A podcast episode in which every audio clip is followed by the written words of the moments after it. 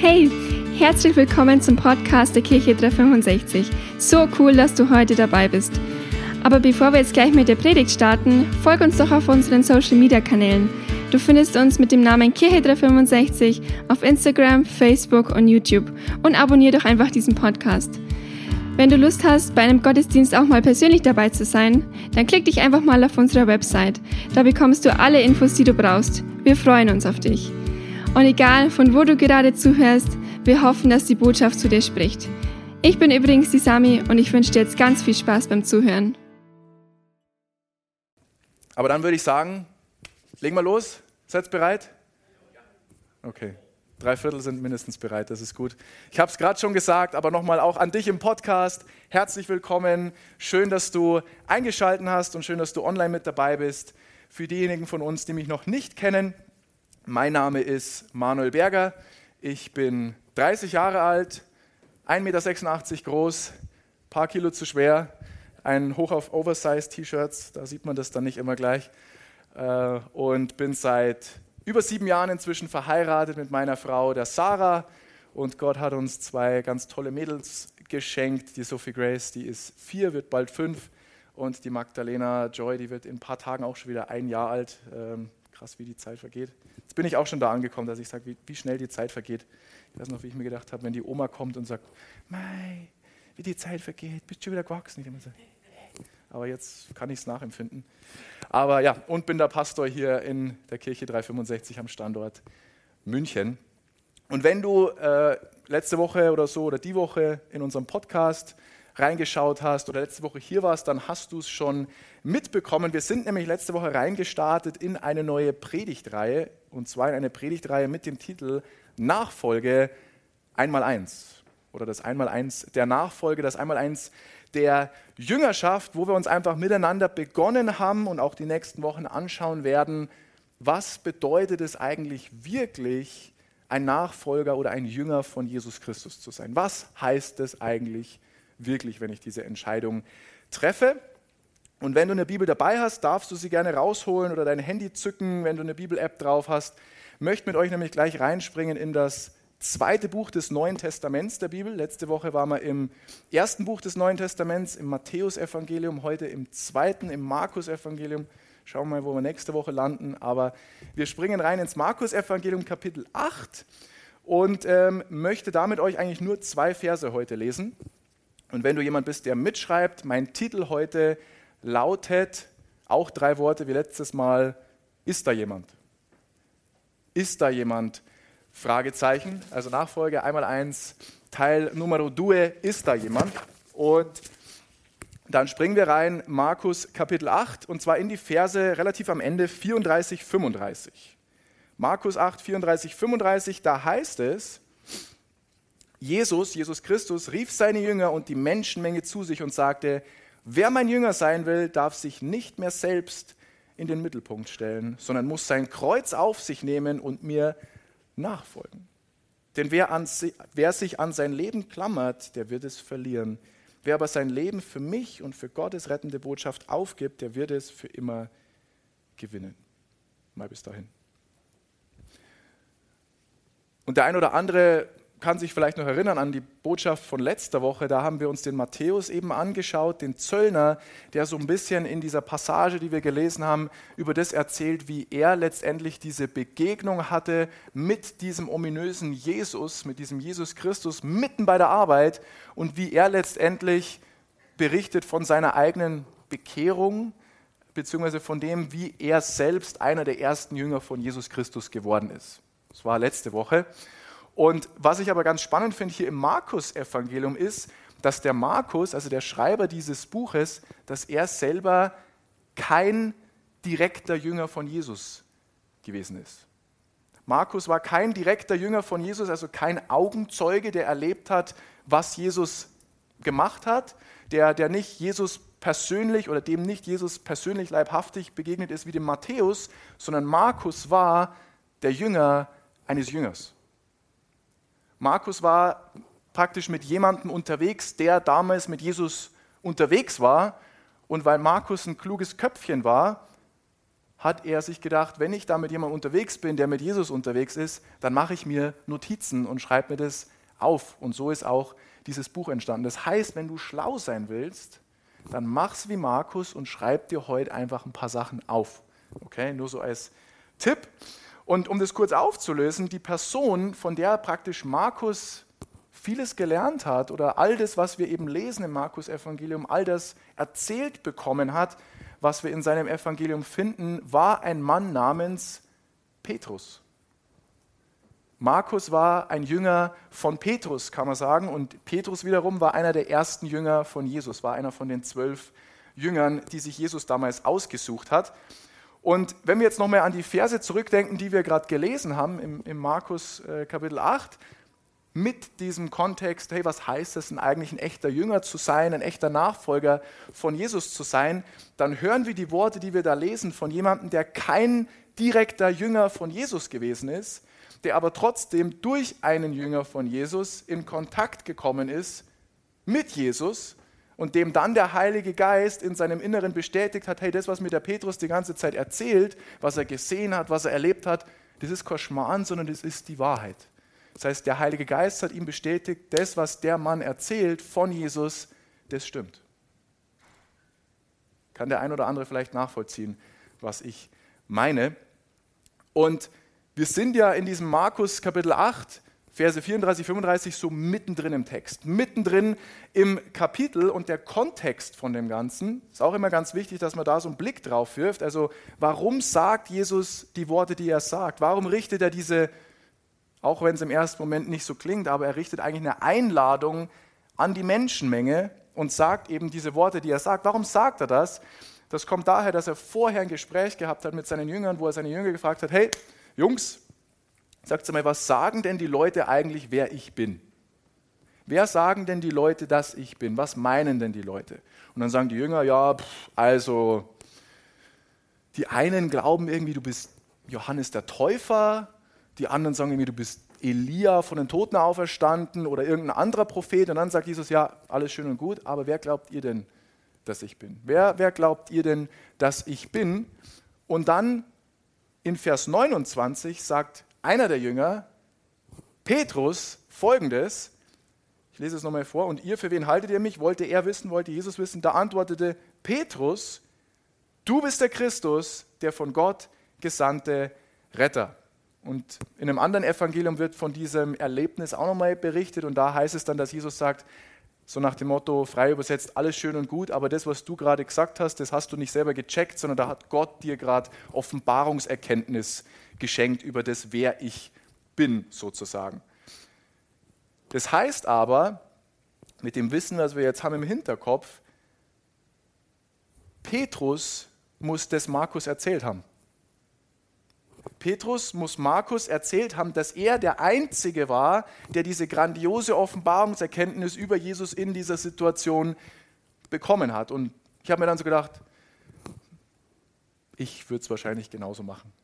Ich würde wahrscheinlich auch irgendwie gefühlt mit jedem, wen ich ins Gespräch komme, auch darüber erzählen, weil das ist wie wenn du ein iPhone hast. Woher weiß, dass jemand ein iPhone hat? Er sagt es dir. Jeder iPhone-Nutzer sagt dir gefühlt, ich habe ein iPhone, also zumindest in meinem Umkreis. Aber ich würde wahrscheinlich auch irgendwie, wenn ich mit Leuten ins Gespräch komme, sagen, Freddy, weißt du, wer derjenige war, der damals als einziger gecheckt hat, wer Jesus ist? Hat zwei Daumen und sieht überragend aus? Icke. Ich war der Einzige, der es gecheckt hat. Ich hab's gecheckt und alle anderen nicht. Chaka. So würde ich es wahrscheinlich genauso machen. Aber was ich so genial dann wieder von Petrus finde oder so bewundernswert, weil wir erinnern uns, Markus hat das aufgeschrieben, was er gehört hat oder was Petrus ihm erzählt hat. Petrus ist so transparent und so authentisch, dass er nicht an dem Punkt stehen bleibt und sich nicht als was Besseres darstellt, sondern direkt im Anschluss erzählt er Markus auch gleich noch von der Situation, die danach passiert ist, wo er so richtig tief ins Klo gegriffen hat. Wo Petrus es so richtig versemmelt hat, und das können wir auch lesen, auch im Markus, die Verse 31 bis 33. Also, das ist praktisch direkt nachdem Petrus diese Offenbarungserkenntnis über das, wer Jesus Christus ist, dass er der Retter der Welt ist, dass er derjenige ist, der Sohn Gottes. Nachdem er diese überragende Erkenntnis hatte, passiert das, was wir jetzt lesen. Vers 31. Dann erklärte Jesus seinen Jüngern zum ersten Mal, was ihm bevorstand. Der Menschensohn muss viel leiden. Er wird von den führenden Männern des Volkes, den obersten Priestern und den Schriftgelehrten verurteilt und getötet werden. Aber nach drei Tagen wird er von den Toten auferstehen. Klar und offen redete er darüber. Da nahm Petrus ihn beiseite. Petrus hat Jesus beiseite genommen. Jesus, komm, komm mal, komm mal kurz, komm, komm. Und wies ihn scharf zurecht. Jesus, das, was du gerade gesagt hast, will ich nie wieder hören. Du bist der Sohn Gottes, du stirbst nicht. Ich habe ein Schwert und ich bin bereit, dieses Schwert zu benutzen. Wenn jemand stirbt, sind es die anderen, aber nicht du. Haben wir uns verstanden? Dann geht es weiter. Aber Jesus wandte sich um, sah seine Jünger, er richtet sich an alle Jünger, alle zwölf, und wies ihn, ganz toll, Petrus wird vor der versammelten Mannschaft scharf zurechtgewiesen und Jesus sagt, geh weg von mir, Satan, denn was du denkst, kommt nicht von Gott, sondern ist menschlich.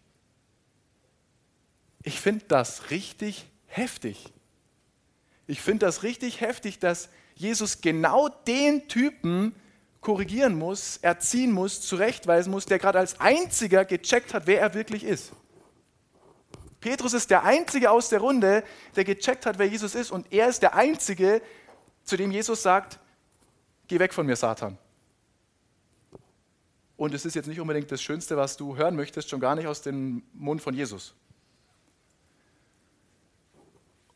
Und so im ersten Moment kann man ja irgendwie denken, weiß nicht, ob es dir auch so geht, im ersten Moment habe ich schon so gedacht, also ganz ehrlich, Petrus, äh, wie sagt man in Bayern, bist schon Vollgaser. Also du bist schon echt eine Flachpfeife mir wäre das nicht passiert. Also du kannst ja so nicht mit Jesus reden. Aber dann habe ich so ein bisschen nachgedacht und dann, zumindest geht es mir so, vielleicht fühlt sich der eine oder andere auch ein bisschen ertappt, aber die Frage ist dann, wie oft geht es mir so, wie oft geht es uns so, dass wir auch irgendwelche Erwartungen an Gott haben, so wie Petrus es hatte. Er hatte eine gewisse Vorstellung über Gott, eine gewisse Erwartung an Gott. Und wenn die Dinge dann nicht so laufen, wie sie laufen sollen, dann gehen wir nicht in unser stilles Kämmerlein zum Beten, sondern dann wollen wir ein Meeting. Dann wollen wir ein Meeting, dann holen wir uns auch Jesus so ein bisschen an die Seite und sagen, so, ähm, schön, dass du da bist, Jesus.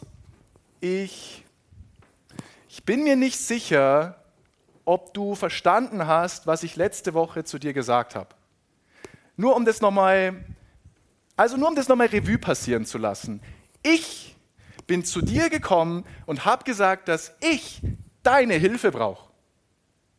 Jetzt sind sieben Tage vergangen und alles, was ich in sieben Tagen sehe, ist, dass alle meine Freunde Connect-Karten ausfüllen mit Gebetserhörungen und irgendwelche coolen Stories auf Facebook posten und bei mir ist nichts passiert. Was ist denn los bei dir? Liebst du mich nicht? Die haben es gar nicht so nötig. Ich weiß, die haben mehr Geld als ich. Ich weiß, die haben das Problem nicht. Das ist nicht so schlimm. Und bei mir passiert gar nichts und bei denen passiert die ganze Zeit was. Was ist los? Zumindest habe ich schon solche Gespräche mit Jesus geführt. Und ich gehe davon aus, dass ich den Podcast da ein bisschen runterschalten muss von der Lautstärke.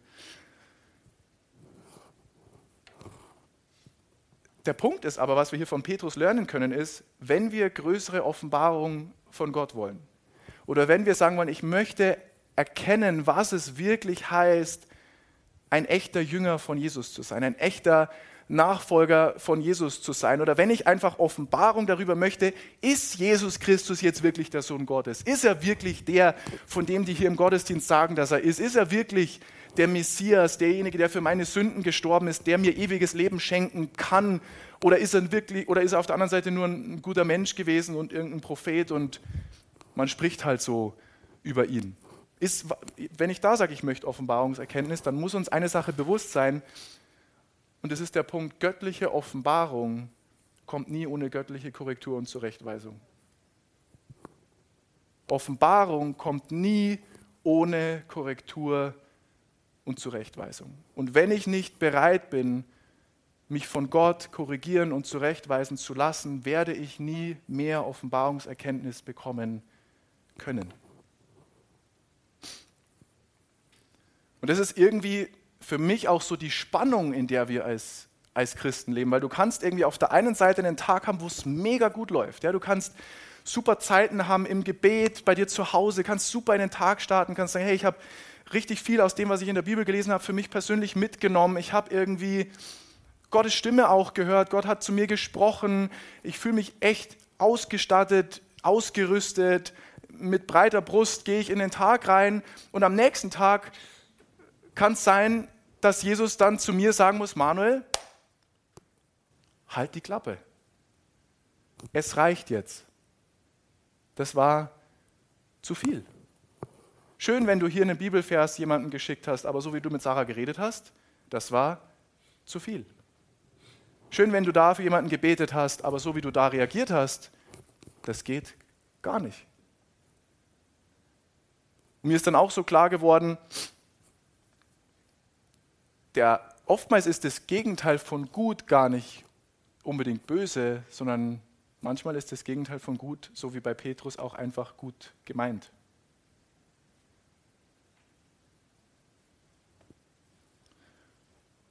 Und nach dieser ganzen Situation folgt dann eben die Stelle, die wir gerade gelesen haben oder die wir ganz am Anfang gelesen haben, wo sich Jesus dann praktisch von den Jüngern, mit denen er so spricht, hinwendet zur Menschenmenge. Also er wendet sich weg von den Jüngern hin zur Menschenmenge und er spricht dann diese Einladung aus, weil er weiß, hey, diese zwölf, die ich hier habe, die sind der Hammer. Und ich liebe die und es sind zwar alles Chaoten, aber ich liebe die und ich brauche die, aber ich weiß auch, die zwölf allein werden nicht reichen. Die zwölf werden nicht reichen, wenn wir die Welt verändern wollen. Die zwölf werden nicht reichen, wenn, wenn wir wollen, dass die Welt erkennt, wer mein himmlischer Vater wirklich ist. Wenn, wir brauchen mehr als zwölf, die erkennen, was es bedeutet, in Liebe zu wandeln, was es bedeutet, mir nachzufolgen und dasselbe zu tun, wenn ich dann irgendwann nicht mehr da bin.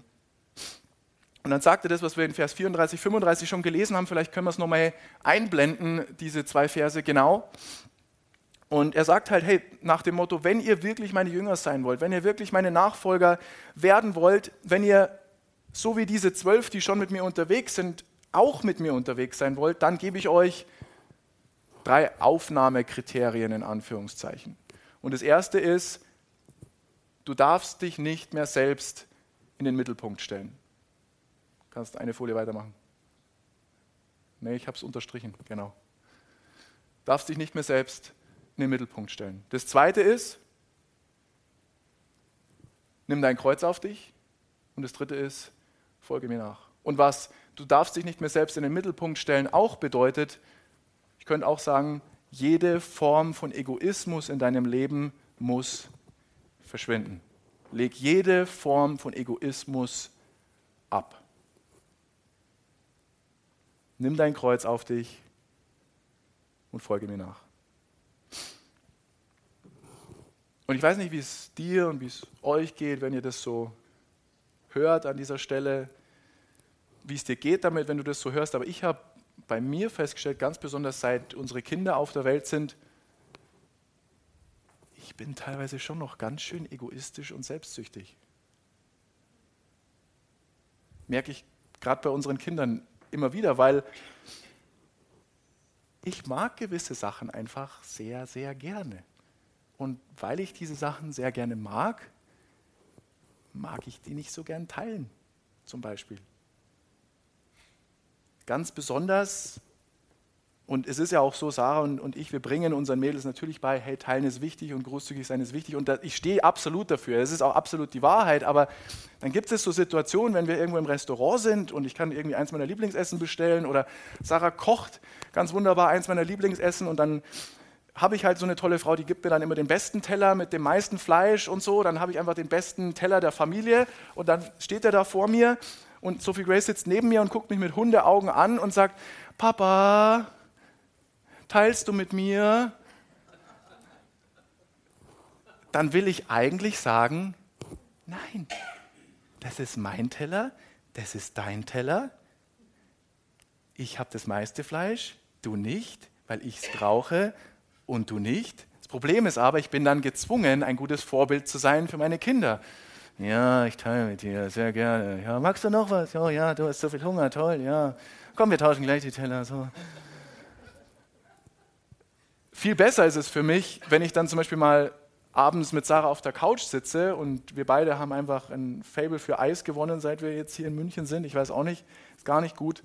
Aber dann gehe ich extra irgendwie um 10 vor 8 noch zum Rewe und ich kaufe mein Lieblingseis und ich frage sie, was magst du für ein Eis? Und sie sagt, ja, ich mag das Eis und ich kaufe ihr extra auch so einen Becher und ich habe meinen Becher und wir sitzen auf der Couch und sie hat das Eis, was sie wollte, was ich extra für sie gekauft habe deswegen hat sie das. Und wenn ich dann merke, dass ihr Löffel in mein Eis wandert, weil mein Eis das Bessere ist, ist einfach so, dann kann ich meinem Egoismus freie Fahrt lassen. Dann kann ich sagen, nimm die Finger weg von meinem Eis. Hättest du mein Eis gewollt, hätte ich zwei davon gekauft. Du wolltest ein anderes, also ist dein Eis und nicht mein Eis. Es ist nicht immer so in der Lautstärke, aber so innerlich zumindest in der Lautstärke. Das was ich mich dann frage, einfach so, um damit es mir ein bisschen besser geht, ist da jemand, um unseren Titel reinzubringen, ist der, der das ein bisschen nachvollziehen kann? Vielleicht ist nicht bei Eis oder so, aber bin ich allein hier oder gibt es, okay, eine Person, zwei, die anderen sind alle Lügner, okay. aber ich merke das immer wieder, ich kämpfe immer noch mit egoistischen oder selbstsüchtigen Zügen in gewissen Bereichen. Ist vielleicht schon weniger geworden, aber es ist immer noch, keimt es manchmal wieder auf oder kommt es manchmal wieder hoch. Aber was Jesus hier sagt, ist, hey, wenn du mir wirklich nachfolgen willst, wenn du wirklich mein Jünger sein willst, dann muss jede Form von Egoismus aus deinem Leben verschwinden. Jeder kleine, dann heißt es, Manuel, gib Sophie Grace nicht nur ein bisschen was von deinem Teller, sondern tausch mit ihr den Teller. Ja, aber Herr, sie hat einen Kinderteller, der ist kleiner wie mein Teller, da ist noch weniger Essen. Egal, tausch den Teller. Oder dann heißt es, Manuel, lass Sarah an dein Eis ran. So. Ja, okay, hier kannst du was probieren. Ich hoffe, du isst nicht zu viel. Nein, okay, das darf ich auch nicht sagen. Lass dir schmecken, mein Eis. Kann ich dein Eis vielleicht haben, das nicht so gut schmeckt wie meins. Aber als Nachfolger, als Jünger von Jesus dürfen wir uns nicht mehr selbst in den Mittelpunkt stellen. Jede Form von Egoismus, jede Form von Selbstsucht muss aus unserem Leben verschwinden. Das heißt aber auch meine eigenen Pläne muss ich ablegen. Meine eigenen Ziele muss ich ablegen. Meine eigene Agenda muss ich ablegen. Meine eigenen Wünsche muss ich abgeben. Ich weiß, du möchtest das machen, Gott sagt, aber du sollst das machen, muss ich abgeben.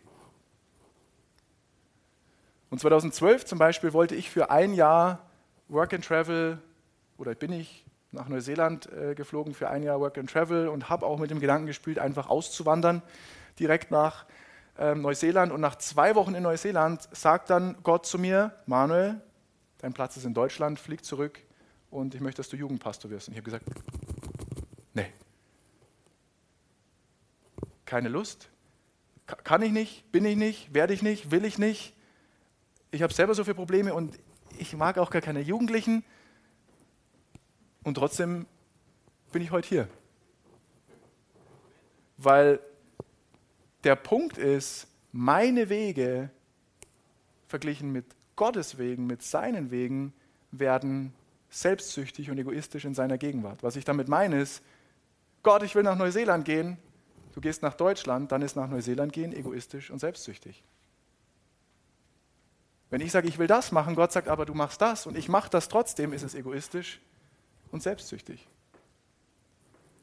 Und die Frage ist, bin ich als Manuel, bin ich bereit? Bist du bereit? Sind wir bereit, diese Dinge aufzugeben, einfach um ein Jünger zu sein, einfach nur um Jesus nachzufolgen, mit dem Wissen, dass Gott einen perfekten Plan für unser Leben hat und sehr wohl unsere Wünsche und Bedürfnisse kennt und auch manches davon in unser Herz gelegt hat, aber sein Zeitplan manchmal ein bisschen anders ausschaut wie mein Zeitplan? Und als ob das nicht schon genug wäre, ist Jesus ja an dem Punkt noch nicht fertig. Das war ja erst Nummer eins. Dann sagt er noch, nicht nur leg jede Form von Egoismus ab, sondern nimm auch noch dein Kreuz auf dich. Und die Leute damals, die haben verstanden, was Jesus damit sagen will, nämlich, äh, wer da? Josef? Hat der jetzt gesagt, dass wir für ihn sterben sollen? Ja.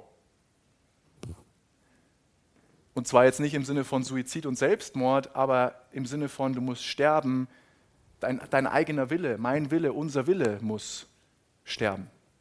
Unsere eigenen Gedanken müssen sterben. Unsere Zukunftspläne müssen sterben. Meine eigene Agenda muss sterben. Nimm dein Kreuz auf dich. An den Tagen, wo du keinen Bock hast zu dienen, im Gottesdienst oder wo auch immer, nimm dein Kreuz auf dich und tu es trotzdem. An den Tagen, wo, du, wo, wo es nicht mehr convenient, wo es nicht mehr schlau ist oder wo es nicht mehr klug ist, sich gesellschaftlich zu outen, irgendwie als Christ oder als Nachfolger von Jesus, nimm dein Kreuz auf dich und mach es trotzdem. Wenn es heißt, der Job oder ich, sagt Jesus, nimm mein Kreuz auf dich und folge mir. Wenn es heißt, die Beziehung oder ich, nimm dein Kreuz auf dich. Wenn es heißt, meine Familie oder ich, sagt Jesus, nimm dein Kreuz auf dich und folge mir nach.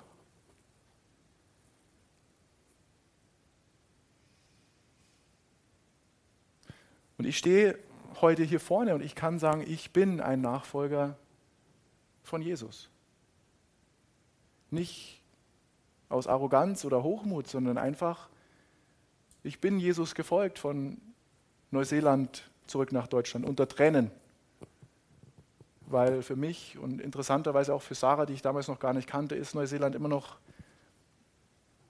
das Paradies auf Erden und wir haben beide irgendein Fable für dieses Land. Keine Ahnung, was Gott damit mal macht, aber solange er nichts da auf die Agenda schreibt, hat es für uns jetzt keine Bedeutung.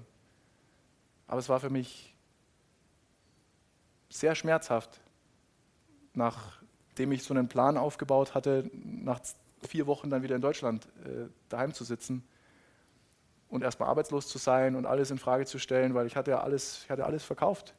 Mein Auto, Job gekündigt. Ich hatte nichts, als ich zurückkam.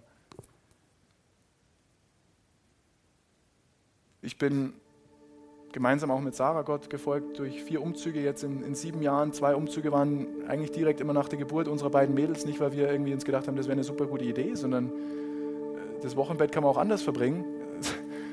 Einfach weil Gott das so, so geplant hat. Ich bin Gott gefolgt, gemeinsam mit, mit Sarah von einem 160 Quadratmeter Neubauhaus mit Garten und Garage und Gasgrill und allem, was du dir vorstellen kannst, in der Nähe vom Chiemsee, in eine Dreizimmerwohnung nach München, die für Münchner Verhältnisse absolut wunderschön ist. Das ist gar keine Frage, aber trotzdem. Aber ich bin Jesus einfach gefolgt und ich folge ihm einfach immer weiter nach. Egal was es uns kostet. Und es waren viele, viele harte Entscheidungen und es waren viele Tränen und es waren, war nicht alles immer happy clappy.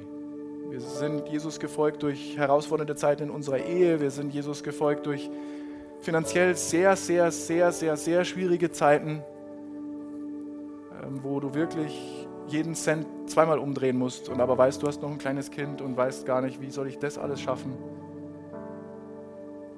ich bin ihm durch Situationen gefolgt, wo ich heute immer noch stehe und ich habe die Antwort nicht. Warum das oder das passiert ist, warum das oder das sein musste, warum das oder das jetzt ich machen musste. Aber ich bin hier. Und es hat nichts damit zu tun, dass ich so toll bin oder dass ich irgendwie Theologie studiert habe oder jetzt Pastor bin und dass es eine besondere Gnade ist. Das hat einfach was mit unserer Entscheidungsbereitschaft zu tun. Und meine Frage heute Morgen ist, ist da jemand? Ist da jemand hier in diesem Raum? Ist da jemand in, im Podcast dabei, der Jesus wirklich nachfolgen will? Ist da jemand, der bereit ist, jeden Egoismus abzulegen? Ist da jemand, der bereit ist, sein Kreuz wirklich auf sich zu nehmen? Ist da jemand, der bereit ist, Jesus nachzufolgen, einfach um ihm nachzufolgen und sein Jünger zu sein. Und ich spreche jetzt nicht nur von denen irgendwie hier im Raum oder im Podcast, wenn du sagst, ja, ich bin noch kein Christ, ich habe mich noch nicht entschieden, ich bin mir noch nicht sicher. Ähm, ich spreche gar nicht nur zu dir, sondern ich spreche auch zu, zu all denjenigen, die mir zuhören oder die vielleicht hier in, in diesem Raum sind, weil es gibt so viele Menschen, die bezeichnen sich zwar als Christen, aber die sind noch lange keine Nachfolger. Es ist super, wenn du sagst, ich glaube an Jesus und es ist super, wenn du sagst, ich habe die Entscheidung für ein Leben mit Jesus schon getroffen und ich verneine das nicht. Das ist alles super, aber Nachfolge ist ein ganz anderes Kaliber. Ganz viele Menschen haben Jesus als ihren Erlöser angenommen, aber nicht alle, die Jesus als Erlöser angenommen haben, haben ihn auch als Herrn angenommen. Weil D. James Kennedy hat einmal gesagt, you cannot say no Lord and mean both words. One annuls the other. If you say no to him, then he is not your Lord. Oder auf Deutsch, du kannst nicht Nein, Herr sagen und beide Worte wirklich ernst meinen. Eines hebt das andere auf. Wenn du das wirklich meinst, ist Jesus nicht dein Herr. Dann ist er jemand, der vielleicht deine Sünden vergibt, der, der, den du vielleicht holst, wenn du Hilfe brauchst, aber er ist nicht der Herr deines Lebens. Und wenn du heute hier bist oder im Podcast dabei bist und sagst, hey, ich möchte Jesus mein Leben geben, ich habe diese Entscheidung noch nicht getroffen, aber ich bin bereit, Jesus nachzufolgen, dann gibt es keinen besseren Tag als heute, um damit zu starten. Und auch wenn du sagst, hey, ich habe Jesus schon mal in mein Leben eingeladen, aber wenn ich mich so ganz ehrlich anschaue, nachgefolgt bin ich ihm eigentlich die letzte Zeit nicht. Und da geht es jetzt überhaupt nicht um Verdammnis oder, oder Anklage, sondern einfach nur um ein sich bewusst machen, was möchte ich eigentlich jetzt für eine Entscheidung treffen? Möchte ich überhaupt eine Entscheidung treffen?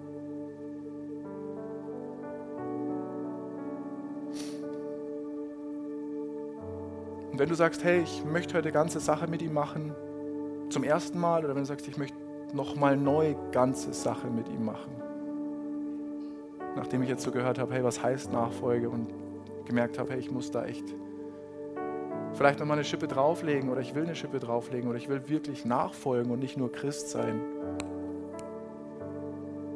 dann möchte ich dich heute Morgen herausfordern. Und ich weiß, normal ist das bei uns nicht so, aber wenn du sagst, ich möchte heute Jesus in mein Leben einladen zum ersten Mal oder wenn du sagst, ich möchte heute nochmal ganz neu diese Entscheidung treffen, ja, Jesus Christus, ich folge dir nach. Ich setze heute nochmal so einen neuen Startpunkt für das, was vor mir liegt. Möchte ich dich bitten, dass du, während alle Augen geschlossen sind, dass du einfach an deinem Platz aufstehst. Das ist ein Zeichen für die geistliche Welt, und auch für mich, dass ich weiß, hey, mit wem bete ich. Wenn du sagst, ich möchte heute Jesus in mein Leben einladen zum ersten Mal oder ich möchte heute nochmal wirklich mich entscheiden, was auch immer es bedeutet, aber ich möchte mich entscheiden, Jesus nachzufolgen, dann steh doch einfach von deinem Platz auf.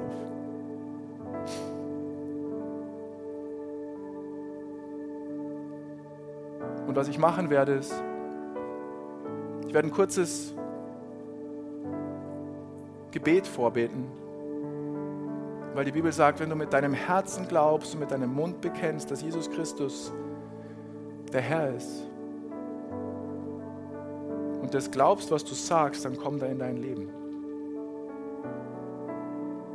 Wir möchten uns alle bitten, dass wir dieses Gebet gemeinsam beten. Wenn du sagst, hey, ich möchte, bin noch nicht so weit, dann musst du natürlich nicht mitbeten. Aber jeder, der da mit mir übereinstimmen kann, bete doch einfach mit lauter Stimme mit, auch für diejenigen im Podcast oder die hier sind, die diese Entscheidung heute treffen.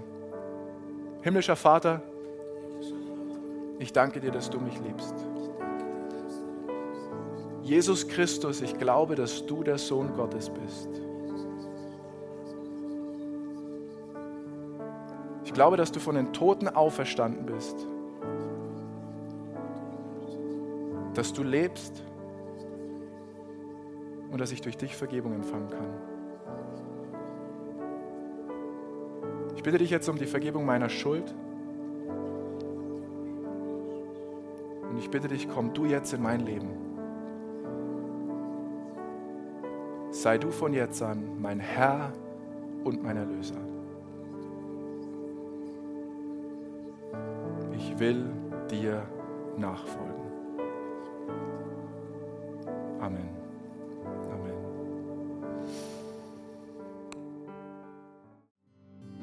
Ich finde die Predigten von unserem Podcast einfach immer so cool. Ich bin mir sicher, dass auch du von dieser Botschaft viel mitnehmen kannst. Wir freuen uns immer von dir zu hören, egal ob du irgendwelche Fragen hast oder einfach was Cooles mit Gott erlebt hast. Schreib uns doch einfach eine E-Mail an office.kirche-365.de. Oder wenn du sagst, hey, ich möchte die Kirche gerne auch finanziell unterstützen, klick dich auf unsere Website, da findest du alle Details, die du brauchst. Vielen Dank auch dafür. Und jetzt zum Schluss noch ein Reminder, Gott ist immer für dich. Bis zum nächsten Mal.